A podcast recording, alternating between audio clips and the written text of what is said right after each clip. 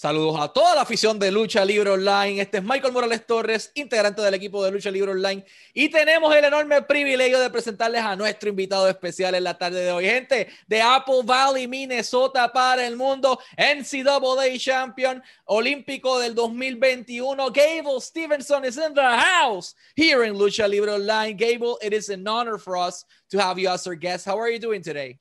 What's up? I'm doing fabulous. Thank you for having me. How are you doing? Everything good here in Puerto Rico, man. Thank you for being here. And I wanted to start this interview asking you, how did your passion for wrestling started? Oh, my my passion for uh, amateur wrestling started when I was really younger. I have uh, older brothers that wrestled, and my my dad wrestled, so it's a it's a family thing for a long time now. And I've been I've been wrestling for a long time now, so it's it's in my blood forever. So it's it's kind of cool. I'll translate that. Gable me menciona que cómo nace esta pasión de la lucha amateur. Su papá hacía esto al igual que muchas personas en su familia. Así que la lucha amateur y la lucha en general ya vienen en su sangre. Así que es parte de la, del DNA de la genética. What do you recall of your first training sessions of amateur wrestling as a kid? It's my mom always says I was born on the mat. So, I mean, it's my first training session as a kid, I really, I really didn't even like like practicing and wrestling. I didn't take it serious. I was always a jokester, and uh, it probably my first training session when I was like four or five. I, I stepped on the with my older brothers. I mean, it's it's been a long time, and so to to think I came this far and like the accomplishments I have is is outrageous because I've been been doing it for so long.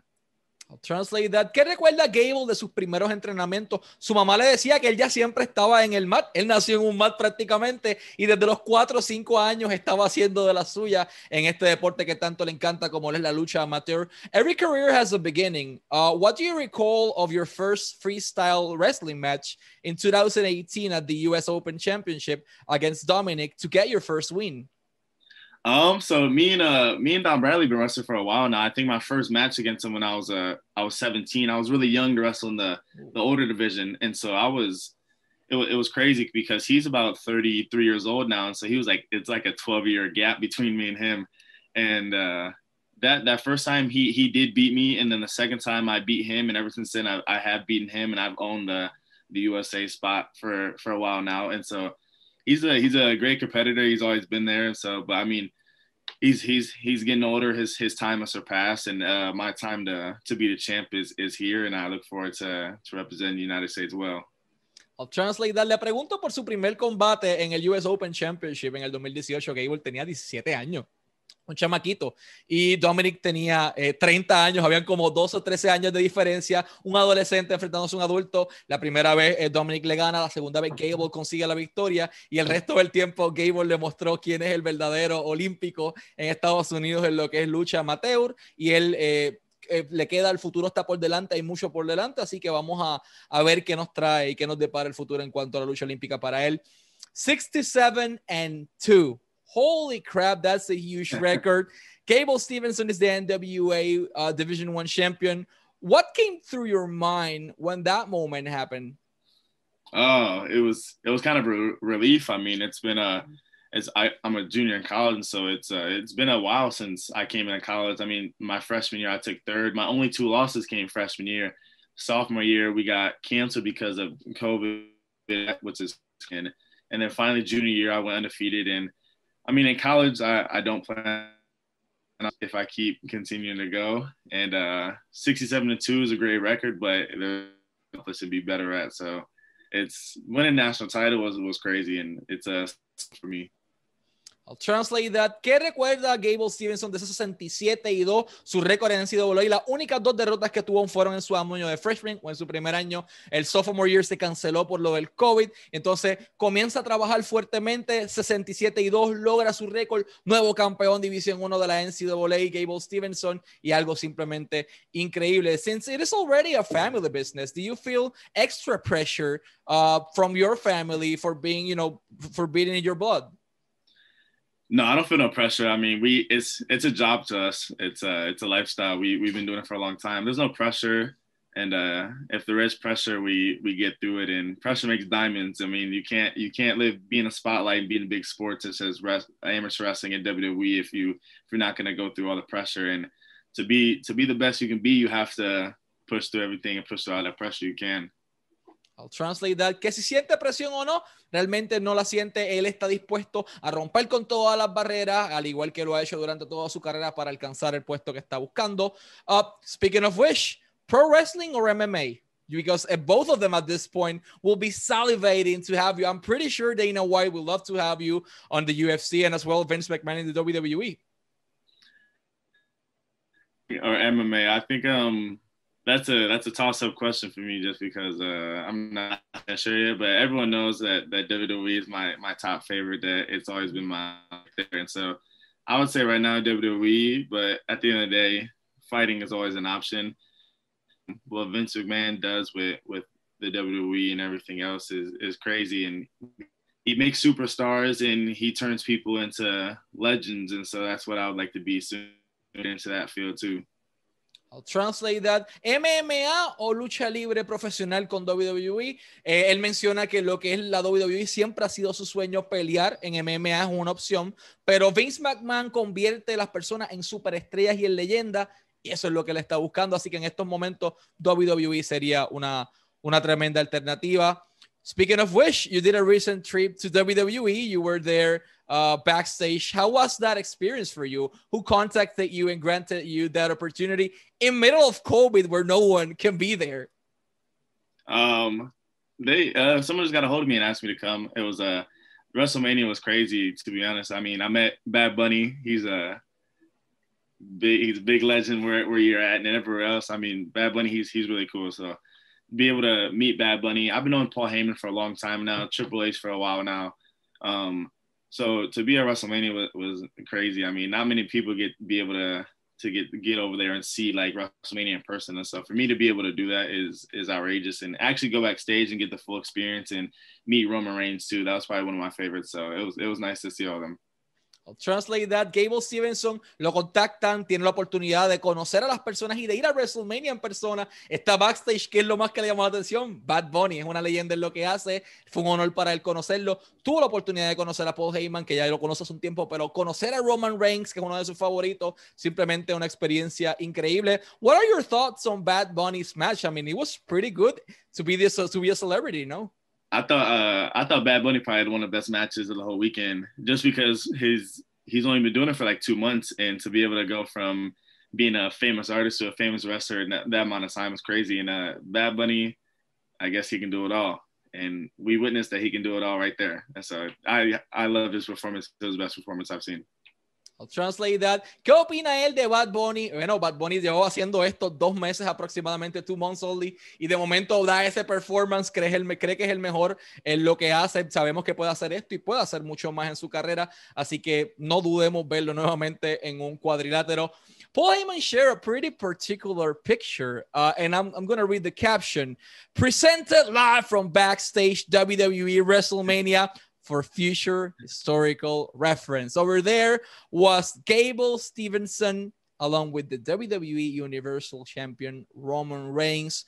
What does it mean for you to receive the approval of someone like Paul Heyman? Uh, the picture of me, the picture of me and Paul and, and Roman Reigns is is gonna go down as probably maybe one of the best best wrestling photos in history, just because the the path that I'm taking with it the path that Roman Reigns has has set in stone with being a champion would probably would never be defeated again. Um, and the path that that Paul Heyman has done for wrestling and the, probably the greatest spokesperson Hall of Fame. Roman Reigns is going to go into Hall of Fame and my time is going to come and I think for that that picture right there with us us three is going to is to live on for a long time just because the accolades that we bring to that picture and the the stardom that that, that picture brings to the internet. I'll share that in Spanish. Paul Heyman comparte una foto y dice para futuras históricas referencias WWE, WrestleMania y ponen de momento backstage a Gable Stevenson y a Roman Reigns. Él dice que eh, ambos traen muchos logros a la mesa y es algo que va a vivir para siempre y esperamos poder verlo en algún futuro. Do you consider yourself a Paul Heyman guy? I've been a Paul Heyman guy forever. That that doesn't need translation. I thought everyone understood that in every language. So another fellow NCAA Division One champion uh, is Brock Lesnar. Has been doing this for a while. He went to UFC, dominated UFC. He's been WWE, dominated WWE, New Japan Pro Wrestling. Anything he he, he proposed, he just did. So, what are your thoughts on on Brock Lesnar? Um, Brock Lesnar, he's a he's one of a kind. I mean, I personally know Brock Lesnar myself, and like we practice together, and like we have pictures and and everything else. And so Brock, uh, to to be able to know Brock and Brock was he's he's probably the best thing that that WWE has touched. He's a he's a physical specimen. He was a one of a kind, and I'm trying to make sure that I can be the be that next one of a kind person to follow in that in that journey, but do it in my own way and and be the best that I can in my own way. But to have someone like uh Lesnar be be in my corner was is crazy, and he's I know he uh he wishes me good things, and he's gonna keep keep pointing me in the right direction. And so, I mean, Brock Lesnar is probably one of the greatest things that's that's happened to WWE, and he's um he's he's done it all, and I hope to do it all too. I'll translate that. Gable Stevenson entrenó con, con Brock Lesnar. Brock Lesnar estuvo en su esquina en uno de los combates y es lo mejor que ha tocado WWE. Es un espécimen físico y espera tal vez poder llegar a, a ese mismo nivel. Uh, Gable, what's been training with Brock Lesnar? He's a workhorse and he's a really physical guy. So, how's been that experience for you? Um, it's hard to explain. You have to like feel it yourself. Uh, Lesnar, he's like I said, he's a specimen. He's huge. He's he's uh I think 41 years old and he can still still step on the wrestling mat and do good things. I mean, him him training with me was is crazy. He's uh he, he pointed me in the right direction with with all the things that I need to do right and to be to be a great one. And uh like I said, to be able to you gotta feel it yourself to know what it's like to wrestle Brock Lesnar. I'll translate that. ¿Qué se sintió entrenar con Brock Lesnar? Tienes que experimentarlo por ti mismo. Es algo que él dice. Eh, Lesnar tiene 41 años, 41 años y todavía puede hacer medio mundo en ese wrestling mat. Así que eh, tener la oportunidad de entrenar con él simplemente fue algo increíble. Has WWE formerly approached you with an offer or not yet? Uh, or, or, or you cannot talk about it yet? Uh, I mean, I'll I'll say this. Um, we have we we I mean we've been in deep talks. I mean they've known me for a long time now, and I've I've sparked interest in them for a long time now. Um, to to say that we have reached a, a fully agreement is like I don't know if I can like say that, but like we we've been in talks. I mean I haven't signed no dotted line. I haven't done nothing like that, but there's been really deep talks, and I know the time's gonna come soon where I'm gonna make make a decision and and get the best thing for me and the best thing for them too. So the time's coming soon. I just don't know when. It's uh, it's just a matter of time. I'll translate that. WWE se le ha acercado a Gable Stevenson. Bueno, llevan mucho tiempo en pláticas, están hablando. Todavía no hay un bolígrafo en el papel, pero sí hay planes, sí hay conversaciones y pronto llegará el momento de tomar una decisión, vamos a decirlo de esa manera. Uh, before we go to our last question, I want to say also something else in Spanish. Pueden todos seguir a Gable Stevenson directamente en sus redes sociales, en Instagram como at Gable Stevenson, Gable Stevenson en Instagram y en Twitter como at G Stevenson. Pueden seguirlo como G Stevenson en Twitter y Gable Stevenson en Instagram. Gable, last but not least, uh, what does wrestling mean to you, not as an athlete, but as a human being? Uh, wrestling means a lot. I mean, wrestling has has brought me to this point in, in my in my life where I can um, have options such as WWE and fighting and and doing other things. And uh, without wrestling, I probably would never be in the spot I am now. But wrestling means a lot. To be honest, it's just uh, it's a it was a gateway for me to to become a, a superstar in the WWE or a superstar in MMA. And I like the I like the facts of either either of them, but without wrestling, I don't think I could have uh, made it to this point where I can talk to you on the phone and, and see Triple H in person and see Paul Heyman and be a Paul Heyman guy like that. So wrestling, uh, amateur wrestling has, has suited me up to, to do great things. And I hope the, the WWE world is ready because uh, the next big thing is here now. I'll translate that.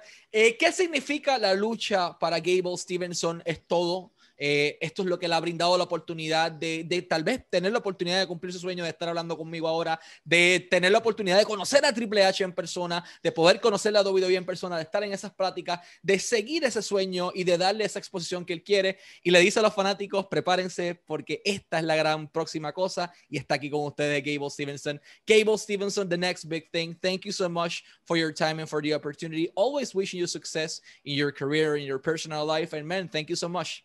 It's yeah, been a blast. I appreciate everything. Thanks. Y estos fueron Gable Stevenson y Michael Morales Torres para Lucha Libre Online.